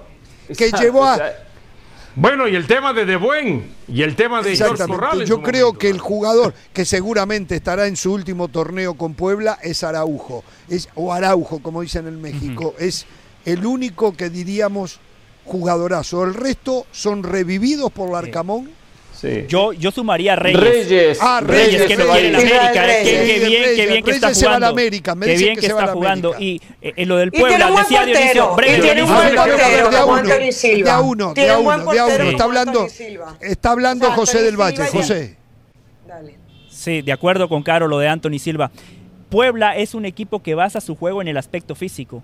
Mucha dinámica. Viene de jugar el fin de semana, tres días de recuperación. Eso Puebla lo puede sufrir. El América, por el contrario, descansó. Y estoy de acuerdo con Dionisio, desde lo futbolístico no lo debería de resentir. Esa- a ver, Anthony Silva, Pumas va a ir por Anthony Silva, me están contando, ¿eh?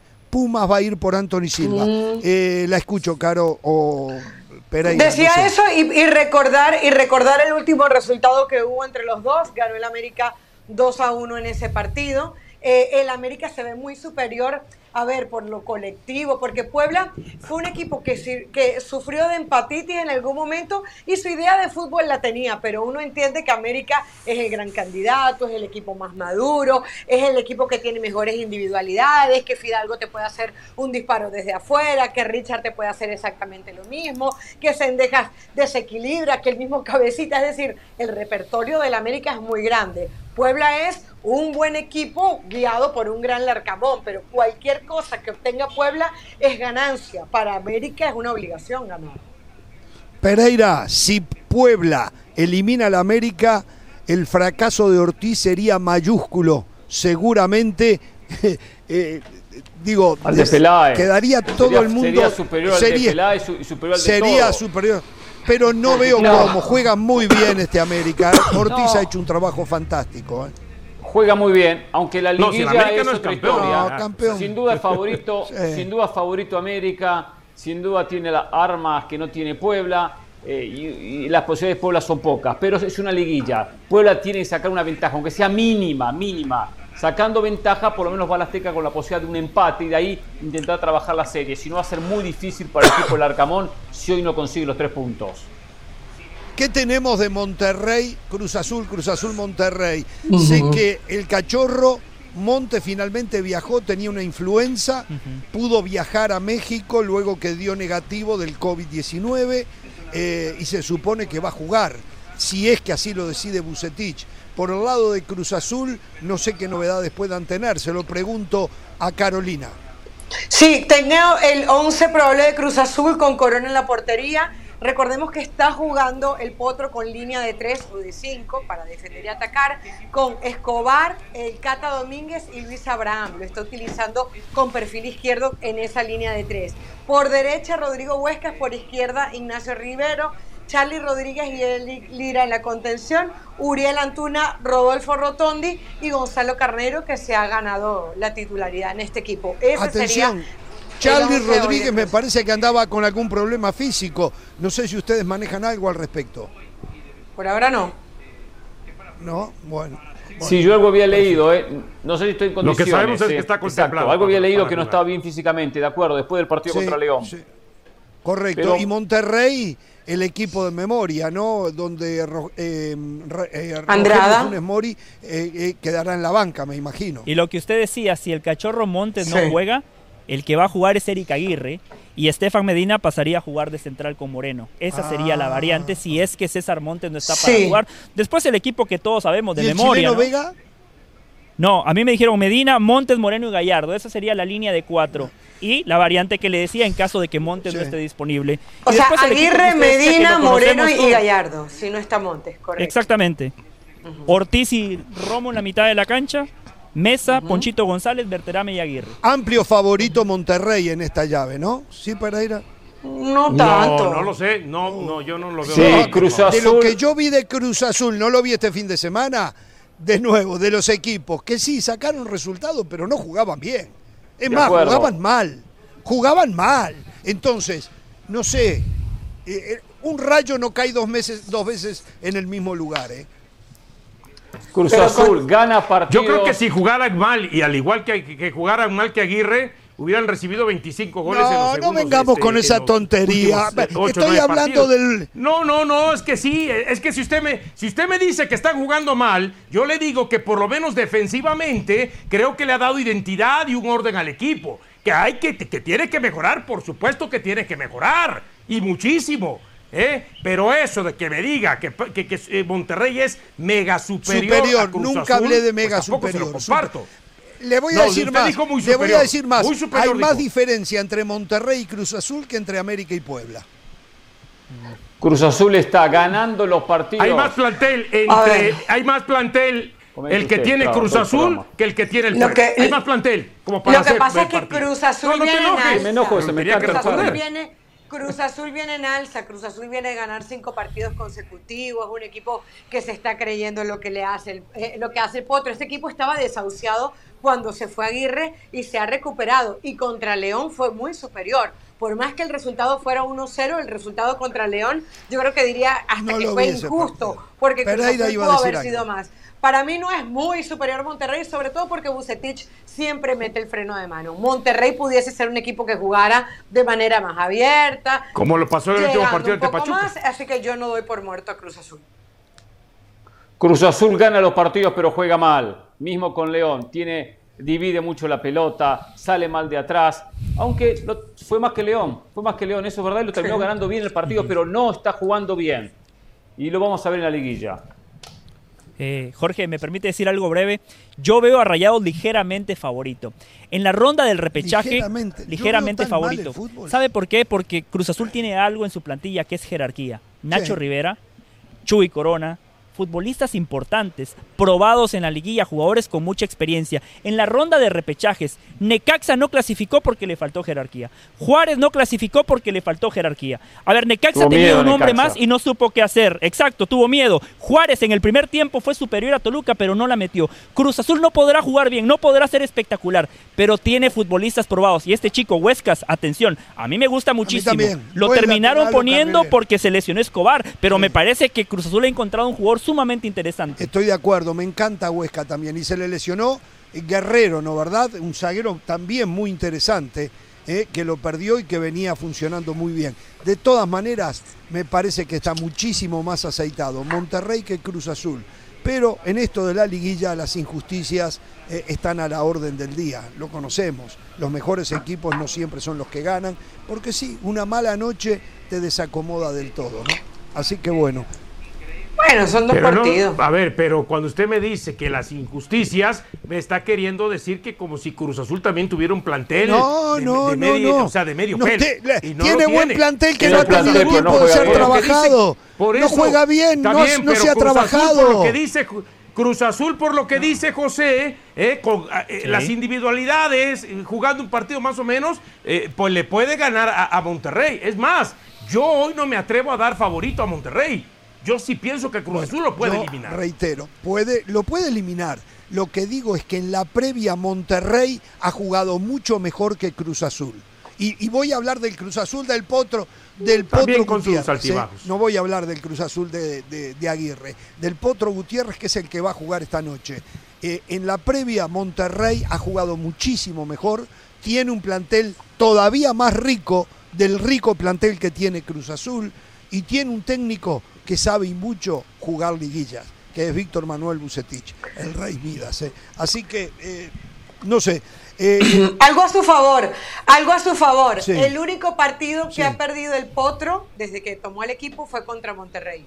El partido quedó 3 a 2. Ese fue el último, el único partido que ha perdido el Potro ante Bucetich.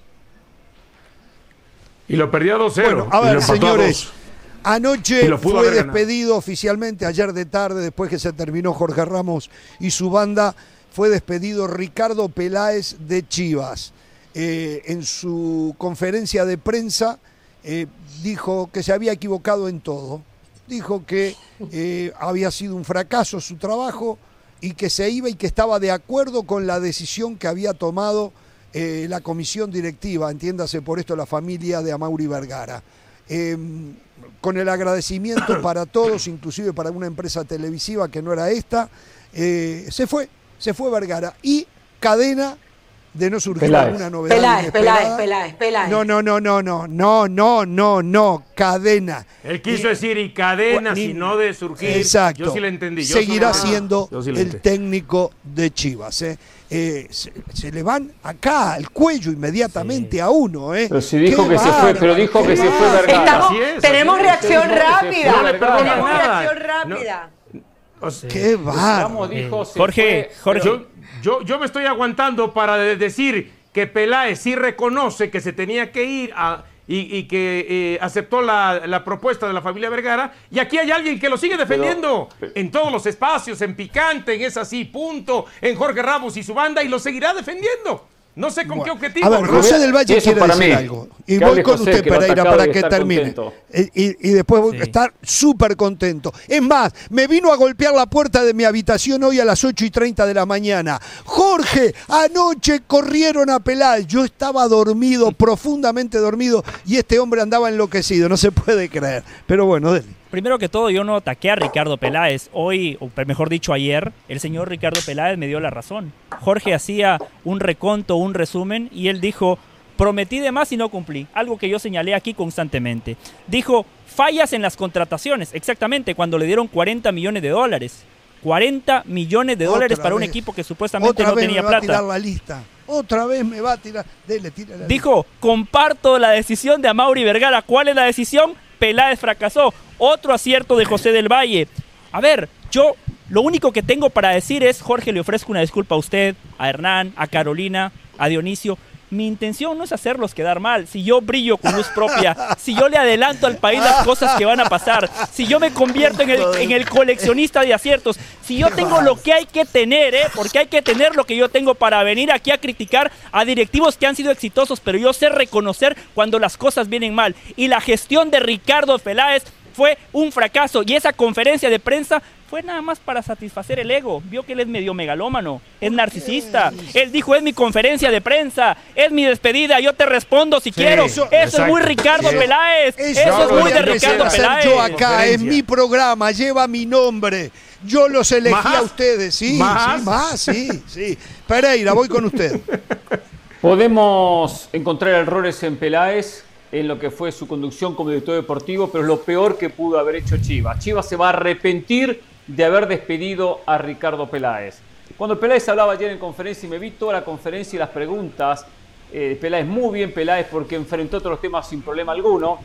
Habla en un momento, me reuní con Kenia, me reuní con Yelenia, me reuní con Diego, con Amauri, con Alejandro, para, y, bueno, decidieron que no continuara, Being Black.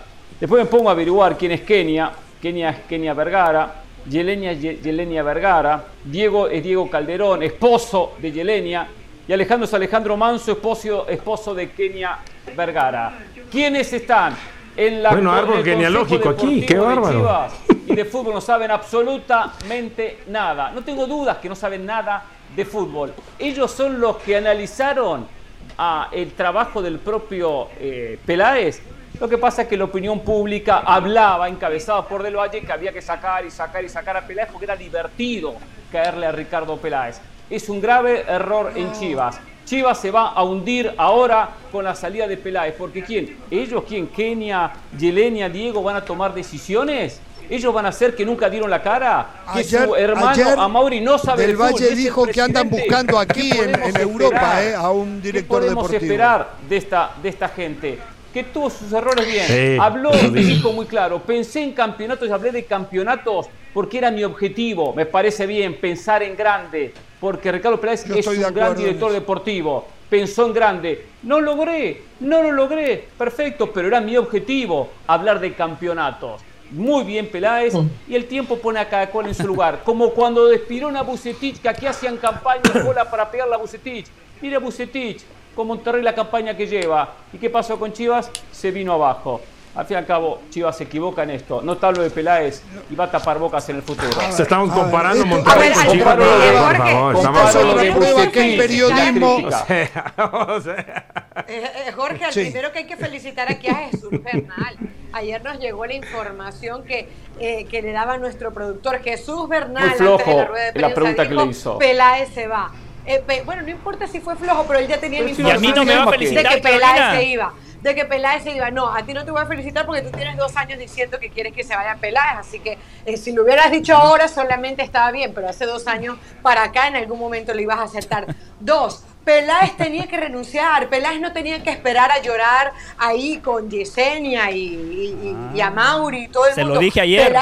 Peláez, tenía y Kenia y Alejandro y a Mauri. Que, que, que, renunciar, no dio la vuelta al equipo. Y voy a decir otra cosa, Peláez bajó puntos con Chivas. Es decir, ese director deportivo que teníamos arriba, que decíamos que era uno de los mejores de México, ahora tiene que volverlo a demostrar. campeón América. Tiene, que, tiene, que volverlo a demostrar, Jorge. Tiene que volver a mostrar que es mucho más del directivo que vimos en Chivas. No había jugadores. no había jugadores. ¿Por qué no compra Yo no como quiero agregar... América que compra, compra cuatro o cinco figuras por campeonato? Porque no tiene plata o no quieren gastar. Claro. Yo nada más quiero agregar Claro, no quieren gastar. Yo nada más quiero agregar que el único que cree más que eh, Peláez en sí es eh, Hernán Pereira. A ver, yo no puedo entender que me digan, Chivas se va a hundir. Chivas está hundido. ¿De qué me habla? No, porque Chivas. Chivas, o sea, ya, eh, la única manera que Chivas se tiene, se, la única manera que Chivas se puede hundir es que haya descenso otra vez y que Chivas se vaya a la Liga de Expansión. El que quede en el lugar 17, 16, de todos modos va a seguir en la Primera Nacional. ¿De qué me está hablando? ¿Que Chivas se va a hundir de, qué? Si realmente si realmente regulares. fíjese, de las últimas seis, regulares. Repechaje, seis torneos clasificó una vez a la liguilla nada más. Pero, pero fueron regulares. Repechaje, es repechaje, de final, semifinal, repechaje, repechaje, repechaje. Está bien. Hay seis equipos que quedan fuera del repechaje. no me extrañaría que el próximo campeonato no alcance ni para el repechaje. Por lo dentro de todo lo dijo, fuimos regulares, porque les abrió los ojos, señores. Y en México, que no hay gente que sepa de fútbol, Estrada, aprovechen a Peláez, no Sí. sean tan tontos de destrozar a Me- un tipo que está. sabe de fútbol. Entonces, mire, di- aparte de saber va- de fútbol, ve- ve, tiene usted pasión, sigue así como dice Peláez, en la mediocridad y en la medianía. Mediocridad en la medianía. Entonces sí, bueno, ya está. usted Sí, sí, la mediocridad. Y le voy a decir por qué. Le voy a decir por qué es mediocre. Porque él siempre vendió que tenían un equipo para ah, pelear por el título. Y ayer cuando se fue, ay, nuestra realidad es esta, miren. Esta es nuestra realidad. Chivas le fue mal con Peláez y sin Peláez. Abajito. Esa es Sí, nuestra esa es realidad. realidad. Eh. Le falta plantel. Vende humo igual que usted. ¿Por qué no comprar Vende humo igual que como usted. la América que compra dos jugadores de selección uruguaya, jugador de selección mexicana, que compra jugadores de selección sí. chilena? Es- es- eso No, es justificarse. eso es ¿eh? justificarse. A hablar, ¿eh? a, a- a Es espalda de los demás. Es justificarse. a ver, señores, por favor. cambia- demos vuelta a la página. Ayer la Y quiero, Ramos, perdón, Ramos, perdón, pues esto me man- tiene caliente. Y que el señor del Valle, que hizo campaña, que ahora traiga soluciones. Porque todos los que criticaron no Ah, traen sí, soluciones, sí. solo critican, Perfecto. y critican y critican y traen cero soluciones. Y después, cuando Sí. dan soluciones y se equivocan, se, Pero José la del Valle tiene. Pero lo ¿por qué puedo tiene que hacer. soluciones? Lo puedo las tiene hacer. que traer a Mauri, la tiene que hacer, tener ¿Quién Chivas, la tiene que tener A ver, Chivas. Dionisio, a ver, bájele, Dionisio, a ver. Muy sencillo, Hernán. Primero que todo arrancaría con la identidad, algo que usted constantemente pregona en este programa. Usted dice, yo como hincha de River jamás aceptaría uno de Boca en mi club. Bueno, Ricardo Peláez es hincha recalcitrante del América. Nelly Simón es hincha recalcitrante del América. Yo arrancaría por ahí. Traer gente que esté claramente identificada Ahora con ya el club. pone a Nelly Simón en la cuerda floja. Y Nelly es No, no, no. campeona. Nelly está haciendo un gran Pero trabajo. si Nelly es Está haciendo un campeona. gran trabajo. Cuando Simón ha dado resultados. escuche. Usted sabe que la escuche. afición la está pidiendo para directora deportiva Por del cierto, equipo de le ganó pero yo no estoy en pidiendo, yo no estoy pidiendo que cesen a Nelly Ah. Simón, estoy consciente del gran trabajo que hace, yo me comunico con Nelly Simón, yo aprendo de Ah. Nelly Simón. Lo que le digo es que usted, como directivo de Chivas o como dueño de Chivas, no puede poner en su or- organigrama gente que esté claramente identificada con el América. Segundo, yo sería frontal, yo no le vendería humo a la gente como Ricardo Peláez, yo le diría a la gente, aficionados de Chivas, este equipo no está para ser campeón, porque América, Tigres, Rayados, Cruz Azul tienen un universo para reforzarse y encima tienen plata. Nosotros nada más podemos utilizar futbolistas mexicanos. Por eso, a partir de hoy, voy a apostar por la cantera y van a ver que en cinco años vamos a ser una potencia del fútbol mexicano. Eso no quiere Bien decir que del ganemos Valle, bien años. del Valle. Eso no Bien del Valle, bien. Usted me habla de cinco años. Usted el primer año está acá pidiendo que corran al mentiroso. técnico. Usted no le puedo responder, nada. le puedo responder, le puedo responder. Yo exijo que echen a Peláez, exigía que echaran a Peláez porque él fue quien puso la vara muy alta. Ahora claramente desde esa primera conferencia de prensa yo dije, el señor Peláez está vendiendo humo porque usted, Hernán, Carolina, Dionisio y yo tenemos un amplio conocimiento del fútbol mexicano y entendemos que para ganar hay que No tener plata. Chivas es un equipo mediocre, Chivas, no trae es un equipo mediocre. No ya se lo nada. dije, ya se lo dije. Escuche. Señores, punto y aparte. trajo. Punto y aparte, se termina el programa. Ayer la Conmebol en reunión del comité ejecutivo donde estaban los 10 presidentes eh, del organismo, eh, le dio el respaldo total para las elecciones de marzo a Gianni Infantino, que estaba presente. La duda queda ahora qué pasa con la UEFA. ¿Le va a dar ese respaldo? ¿Se lo va a prometer? La UEFA no va eh, de manera monolítica en un solo grupo a votar. La UEFA divide sus votos. Hay que tener esto en cuenta. Así se Pero hace. recordemos que, que la, exacto, yo estoy de acuerdo con eso. Claro. La UEFA eh, está, está cruzada con Gianni Infantino, así que habrá que ver. ¿Qué pidió para darle el respaldo? La Colmebol le pidió que dos cosas. Buscara la fórmula para que los equipos europeos liberen a los jugadores de las cuatro selecciones que van al Mundial el día 9 de noviembre y no el 14 de noviembre como está establecido. A cambio de eso, los equipos, o sea, Brasil, Argentina, Uruguay y Ecuador, se comprometen que en el mes de marzo, cuando arranque el próximo proceso de eliminatoria, no van a convocar a ningún jugador en la fecha FIFA.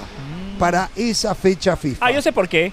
Sí, yo también. Claro, porque es una eliminatoria mediocre donde van a pasar absolutamente todos menos Bolivia y Venezuela. Entonces dice, no pasa nada, no me convoques, renuncio a la primera fecha, no importa. Ya empezamos a tener... Vaya al repechaje, ¿eh? Quiero ver cuando Uruguay vaya al repechaje esté sufriendo. Hablando de repechaje, hablando de repechaje, la Conmebol le pide a Gian Infantino que el repechaje vuelva a ser a visita recíproca siente que fue injusto lo que le pasó a Perú. Pero que cambió tuvo el formato, que, ir a jugar. que se actualice. Que se actualice con Mebol. Me deja terminar. Después podemos dar la opinión.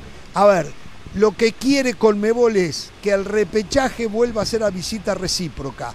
Entienden que fue perjudicial para Perú, que tuvo que adaptarse a un uso, a un uso horario muy diferente, que tuvo que jugar con un vecino que llegaban los aficionados de Emiratos Árabes allí a Qatar para apoyar a su selección y a los peruanos le costaba muchísimo más. Y entonces los Emiratos Árabes eran casi locales, mientras que Perú no tuvo la oportunidad de jugar de local. Por lo tanto, están pidiéndole a Gianni Infantino que se vuelva a jugar a visita recíproca. ¿eh?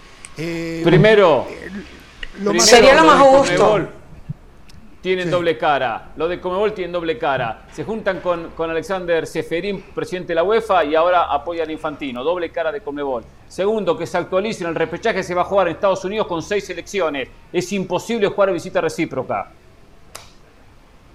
Perdón, ¿el repechaje que viene? Claro, son seis selecciones. y son seis selecciones. No, no, no. Hace, se lo, ven, se lo a ver, hace a ver, a ver, a ver, a ver, a ver. A ver, puede que usted tenga razón. Le está pidiendo la Conmebol que lo cambien. Todavía hay tiempo que lo cambien. No, lo quieren así. No se puede. bueno, es, es, usted definaló con Infantino. Bueno, no, sé. Me un bledo, es, imposible. Es usted definaló. Hay que estar actualizado cuando se pide algo. No pedir cualquier cosa. Eh, eh, esos de la Conmebol son de risa, ¿eh?